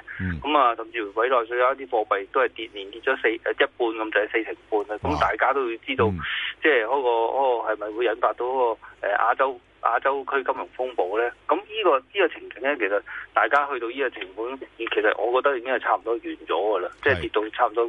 谷底呢一潮啊，呢一潮呢個浪底又咁啊，亦都我覺得已經係擔心完㗎啦。哦啱啱、哦大家已經發覺，唉驚呢一樣嘢，咦可能佢又會停一停㗎啦。咁所以個美元嗰個方面咧，再再有一個大嘅上升咧，我覺得個空間唔係大多。啱啱一零二、一零三呢度已經開始有個即係凝聚，好似有少少鞏固啊，或者係調整啊。咁、我相信短期個亞洲風誒誒風誒金融誒風暴咧，應該未必會咁即係咁咁咁大。大大件事發生咯。嗯嗯咁、你話小風暴已經出咗啦，已經係貨幣大貶值啦，已經係。咁 OK 我相信嚟講就唔係咁緊要嘅。好啊，咁先講歐羅先啦。咁歐羅你睇講返佢誒點咧？落到呢啲位，咁佢其實落到呢位咧，基本上大家都會睇到噶啦，都係即係驚緊，又係你頭先所講啦，啊十二月四係號啊啊，究竟係公投係點樣呢係啦係啦係啦其係啦實就係已經係炒到七七八八，如果出嚟啊係好少少，咁當然有機會反彈啦。一零五我其實今年我睇落翻一零五，我就我覺得係收貨㗎啦，差唔多係。我哦收貨意思即係搏反彈啊，可以。係啦，冇錯。哦個反彈，但係我唔會太多喎，極其啊就都係一零七半啊至一零八咯。咁 OK 下個星期我預計都係下邊最多一零，甚至乎穿一穿一零五的話，都係最多一零四六零嗰啲位咁咪。係哦上面睇翻一零七半啦，咁樣。咁啊，英鎊啊靚仔啦，一一係咯就啊，似乎啊就冇喐過係啊拆翻晒啲交叉盤啦。咁啊誒，因為誒脱歐話會誒誒誒 postpone 啦，即係誒誒誒可能會延遲啦，未通過啊，又要上訴各方面。咁可能短期一二三零零上邊睇翻一半嗰啲個位，咁下個星期係喺度增持嘅。咁但係後向我都唔係睇好嘅嚇，呢樣要要留意。我曾經早誒上次同你講過啦，係啊明年我睇英鎊有機會試試到去一九八八五年嗰陣時一零五嗰啲咁位，咁我嗰個位咧就係即係一零五啊， 啊而家歐羅一零五啦，咁我一定會收貨啦嗰啲就嚇。哦 OK 咁啊，呢個係中長非常之長，咁啊講緊半年一年後嘅事嚇，咁大家要留意翻。係咁啊，下個星期一二三零零至到一二。五六零到啦，咁日元咧就叻仔晒啦，大家都見到啦。咁啊 叻仔叻仔就跌得緊要咁解啫喎，係咁嘛啊？你其實大家你要留意翻啦，日元你基本上喺年初嘅時係啊候講緊一二零一二，啊咁一個兩個字避險，兩個啊字避險，而咁啊家唔落使到揾佢啊， 120避險。係咯，啊而家揾美金啦， 揾美金啦，喂係啊，其實美金美誒、呃美金同埋日元同埋黃金咧，喺九十年代、八十年代同埋二千年都係作為一個主角色嘅。係咯咁去到去到中中線之後咧，就仲仲冇呢個呢、個呢、個改變嘅。啊咁睇近近年咧，就似乎係變咗日元同埋黃金啫嘛。係咁咯所以日元嗰方面，我覺得已經係消除咗個息率咧。但係一一咧，我暫時又覺得佢又好似未必會咁容易即係輕破住。咁所以咧，短期咧，我仍然會圍圍繞住一一。一誒一二嘅短位就一二至一日五線嘅，咁 OK 後向你話會唔會誒、呃喂去翻誒誒一零零啊誒一一零啊嗰啲咁嘅位咧有機會嘅，有機會嘅。咁、因為短期我覺得一唔可能會係止步住先，咁啊、你話即係錯下錯下落翻一一零，咁大家都要留意翻啊。瑞郎咧瑞士法郎咧就偏翻弱啦，走翻去誒、都冇冇二千年嗰個年代啦。咁短期下個星期我都係預計一點零零六零至到一點。零二二三呢個位咧喺度反覆住先嘅，即係有機會偏弱，跟住又換翻雲咁樣。咁啊最叻就係澳樓澳樓加最叻就係澳洲啦短期，咁但係我未收過㗎，因為我我澳洲未跌夠啊我最少我覺得未跌夠㗎，最少都跌翻零點七㗎，不嗯過可能係明明年一月哦特朗普之前嗰陣時最後一陣啦。咁啊誒會零點七零嗰啲咁嘅位咯。哦咁下個星期我唔會咁低嘅，下個星期我最多都係覺得係零點七三至七五喺度增持。咁啊，上面七五二三十嗰啲位，我覺得又好估得。咁下邊七三咧，又好似跌唔穿住先。但係好似咁啊咁跌穿咧，啊逐級逐級試，因為佢始終自己嘅 fundamental 好，同埋嗰個息口咧係咯係唔會誒誒減啦。咁各方面嘅，咁但係你記住一樣嘢，美金係對全部嘅啲藍字嘅，佢佢都有機會跌。你如果係想買澳洲嘅人士咧，我嗯建議其實我點解要講埋呢一個？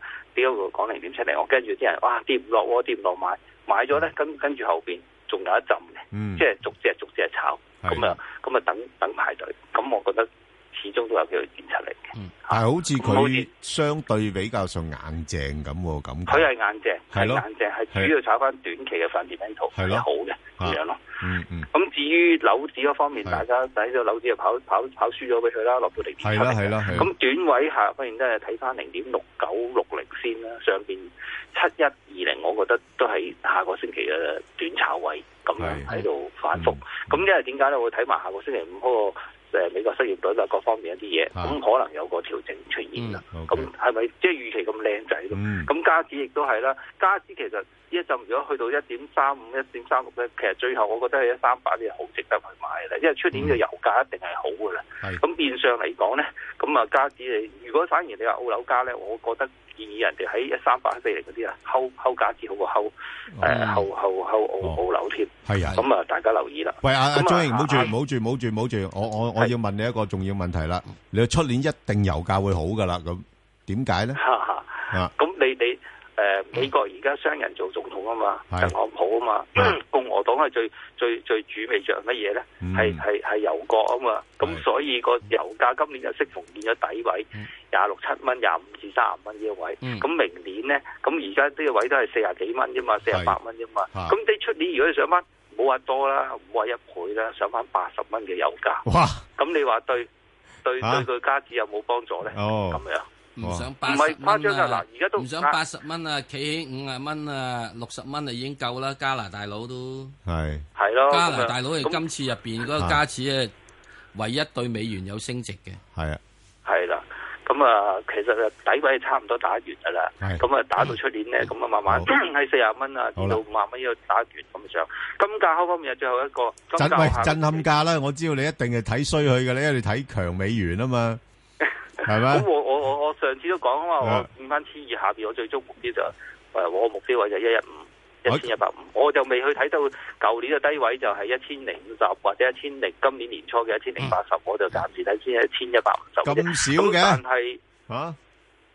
誒、呃近期跌得多咗啲，係啊咁我覺得誒、哦一尋日睇到佢個底位一一七零咧係，啊有少少啊技術性咧就見到係短期底部，哦咁啊下個星期我覺得。係。誒一一七零啦，就至到一二二零先啦，咁俾佢唞一唞氣啦。好咁個加上下個禮拜十二月四號又有個公投，係咁變相咧佢都誒暫時我覺得，雖然我睇淡，但係我個淡到淡到嚟呢個地步，我都平晒倉啦。哦，咁你唔係好淡啫喎，我見到你俾啲價都唔係好離譜啊。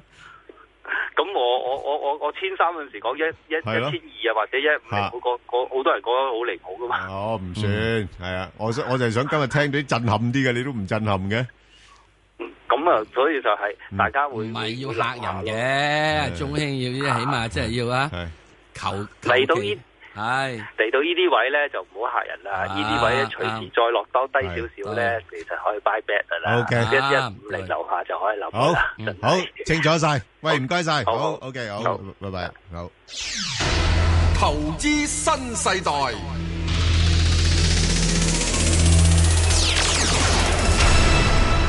好啦，咁我哋今日咧就請嚟呢個港股通啊， 即係對港股都幾通嘅一位誒誒業界朋友啦。咩叫幾通啊？淨好通啊？係啊，咁啊係亞洲創富證券行政總裁啦，潘鐵山兄係潘兄。喂喂，Ben 哥，喂，收喂港股通啊，你係啊終於通啦，誒終於通啦喎，喂亦都唔通，係啊，你你有冇估到佢係誒十月五號啊？我就估到佢十月十二月四號之後， 係咁啊估到係唔好，啊點啊十月四號之後點解咧？哦咁啊意大利公投啊嘛，啊要避咗佢先。唉，即係都等佢揭曉咗先啦。 OK，OK，OK，好，搞掂咁埋啦，咁你咪即係係中即係係冇冇嘥咗子彈啦。係，冇晒子彈啦，唉，好似人民幣一樣啦，唉，有跌啦，跌啦，跌到咁上下先喐手啊，冇話嘥子彈。好，喂，咁嗱，就，呃，今日呢，我哋要，呃，先講啦，講就-講咗呢個深港通先啦。喂，咁你估計呢，嗱，而家大家都估估下嘅啫，你-你估佢對港股嗰個刺激嘅作用有幾大呢？係，誒、呃深港通對港股坦白講呢個刺激作用咧已經出現咗㗎啦，即係喺三個月之前咧宣布之後咧，咁啊呢三個月咧已經誒、經過港股通咧入嚟咧已經有七百億㗎啦，咁啊、由兩萬點咧年中咧咁啊升到上兩萬四，咁啊再上唔到跟住落翻嚟啦，咁而家兩萬二千幾，咁、其實就冇咩新意㗎啦，即係坦白講下，即係、即係已經。即係講咗咁耐啦，係咁佢要再佢要再進一步再即係話誒大升嘅話咧，我睇就暫時應該見唔到噶啦。嗯，咁反而咧就係話即係誒、呃、會唔會即係借借呢個消息咧底下咧會有機會咧就係、誒回誒、呃回吐咧，因為誒、呃始終咧就有七百億年嚟咗啊嘛，咁嗯誒、呃個別股份炒起咗，會唔會有回吐呢？而美國有一個問題呢，就係、美國呃嗰邊，因為呢，佢自從特朗普上咗嚟之後呢，就誒個誒誒美股咧就一路誒、呃做做高啊，一路創新高。嗯，咁上翻嚟咧，其實就係話呃誒美國個經濟係咪真係好得咁緊要咧？咁又唔係。嗯咁啊、當然你話擔心加息嗰啲嘢係即係另一個因素啦。咁最近呢啲歐洲嗰啲長債啲息咧，全部都扯高晒。係呢呢幾個禮拜咧扯到好高。嗯，啊歐羅跌到一零五啊，十四年嘅歷史低位。嗯，咁誒、呃油開始跌，金又穿咗一千二百五十。咁誒千二都穿埋，咁其實呢種種咧都係一啲伏線嚟嘅，咁會唔會引發到即係話相關嘅股份咧下跌，咁啊令到個市有回吐咧？咁嗯誒、住深港通亦都係宣布底下，係咁即係我我睇咧就未必即係話新港通一出咧就要大升，即係變咗嗯即係反而就可能要有個整固期咁樣咯。哇！阿潘兄，好似你比較上審慎咗啲、喎，即係大家個個都似乎覺得應該哇啲北北水南調啊，誒、境外資產配置啊， 咁真係已經都掉咗少少噶喎。淋一淋水先。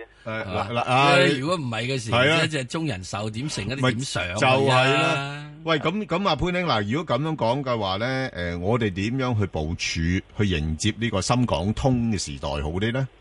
我覺得咁啦，即係而家只不過沖個凍水涼啫。係係係啊誒冷一冷先。係係冷靜一下先㗎啦，係嗯咁啊，即係短線咧，就因為啲種種嘢咧有少少震盪。咁、當然我哋都係睇誒股份嘅啫。你話保險類嘅股份咧，因為 A 股市場會升温嘅。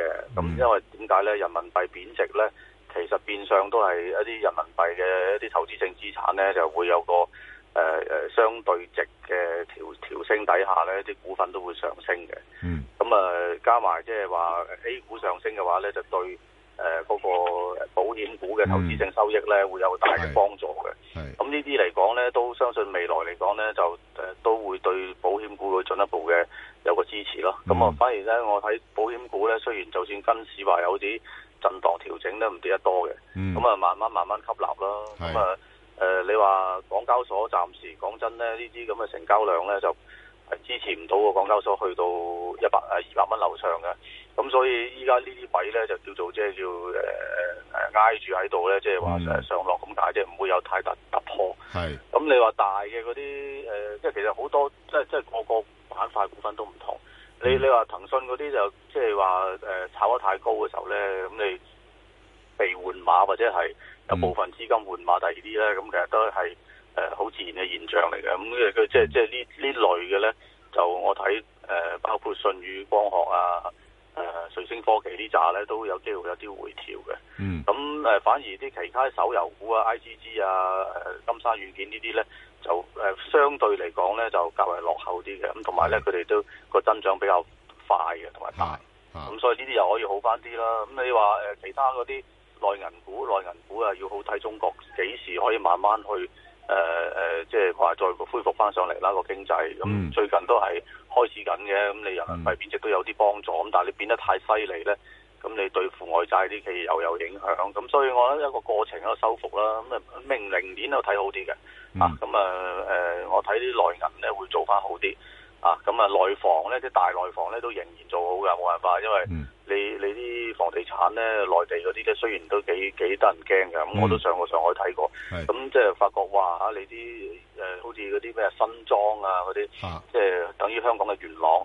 嗯咁啊、準備推售嗰啲項目咧，去到八萬五千蚊人民幣一平米，咁啊等於一萬蚊一尺。哇，係起步咧百幾平米一一間嘅，咁啊係即係千幾萬到兩四千幾萬都有。嗯咁即係咁即係好好好得人驚啊！呢啲嗯咁咁即係話你話誒佢會唔會跌落嚟咧？但係我睇下難喎，因為游資太多。哦，誒、呃即即即投資性資資金又多，咁啊所以咧就佢都係會都係會頂住，即嗯係啲主城區咧，上北廣深嗰啲咧，尤其是誒、呃上海、北京、深圳咧，都仍然咧係會嗯嗰、個、呃、支持度好大嘅，啊嗰個剛性需求好強啊，外來嘅誒誒誒嘅人咧就去投資去呢度呢度嘅物業咧係多嘅，係咁、啊所啊以啊仍潘兄啊然內房佢做好咯。我我想想問問你咧，誒你誒明年你睇好 A 股啊？咁如果相對嚟講，明年 A 股同 H 股，你比較上睇好邊邊邊一類別嘅股份？即係 A 股定係 H 股咧？呃誒兩樣都睇好，兩樣都睇好股誒、啊 A 股有 A 股嘅好處，A 股其實深圳 A 股有好多值得投資嘅股份嘅。咁以前都推介過，譬如美的啊、集團啊，咁佢買咗 Kuka 啊嘛，係即係全世界四大機器人產業。咁佢喺智能嗰度嘅誒產品咧，人工智能咧好多嘢會推出嚟嘅。咁誒、呃另外就係話一啲譬如白酒股啊，係誒、除咗茅台喺上海之外咧，咁仲、有即係五糧液啊、就係酒鬼酒啊，呢啲白酒都係一啲誒、呃比較誒、呃有名嘅品牌啊，咁呢啲都會做好嘅。嗯咁有好多㗎，咁咩美邦服飾啊，咁嗰啲都唔錯嘅。咁、所以 A 股有 A 股嘅特別嘅地方。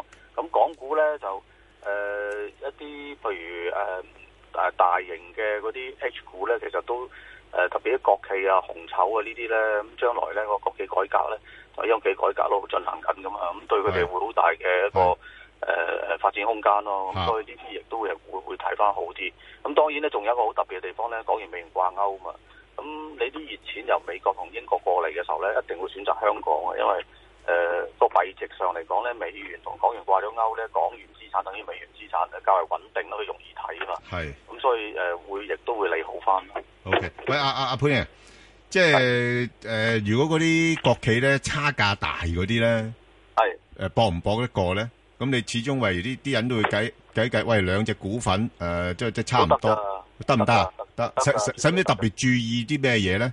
炒差價嘅話，炒差價都唔唔使特別注意咩㗎啦，你唔會話特別差價特別大嗰啲就會誒、呃特別做得好嘅。我睇都係、其實都係睇板塊嘅啫。係咁你保險啊、內銀啊、誒、即係呢類嘅內房啊，咁都係都係主力咯。咁啊，其他嗰啲藥啊，譬如山東新華製藥啊，咁嗰啲咪嗰啲咪會誒、呃有個差價喺度啦。哦咁啊，呢啲亦都係會嚟好啲咁樣啦。喂，環保得唔得咧？環保诶政策股喎，環保誒呃得嘅，環保都得嘅。環保環得保即係話，即係因為始終嚟講誒節能減排啊，係同埋綠色能源咧，呢啲都係誒、呃全世界注意嘅。咁中國政府都係比較特別注重嘅嘢啦。係，但係呢排見到啲太陽能嗰啲麻麻地喎，太陽能啊難講啲，因為太陽能咧就誒、呃面對嘅問題就係話嗯誒即係政策上嘅風險啦嚇，咁啊未繼續咁大加大力度扶呃持佢咧，咁同埋咧誒太陽能就好睇，即係話佢。好多謝晒潘英。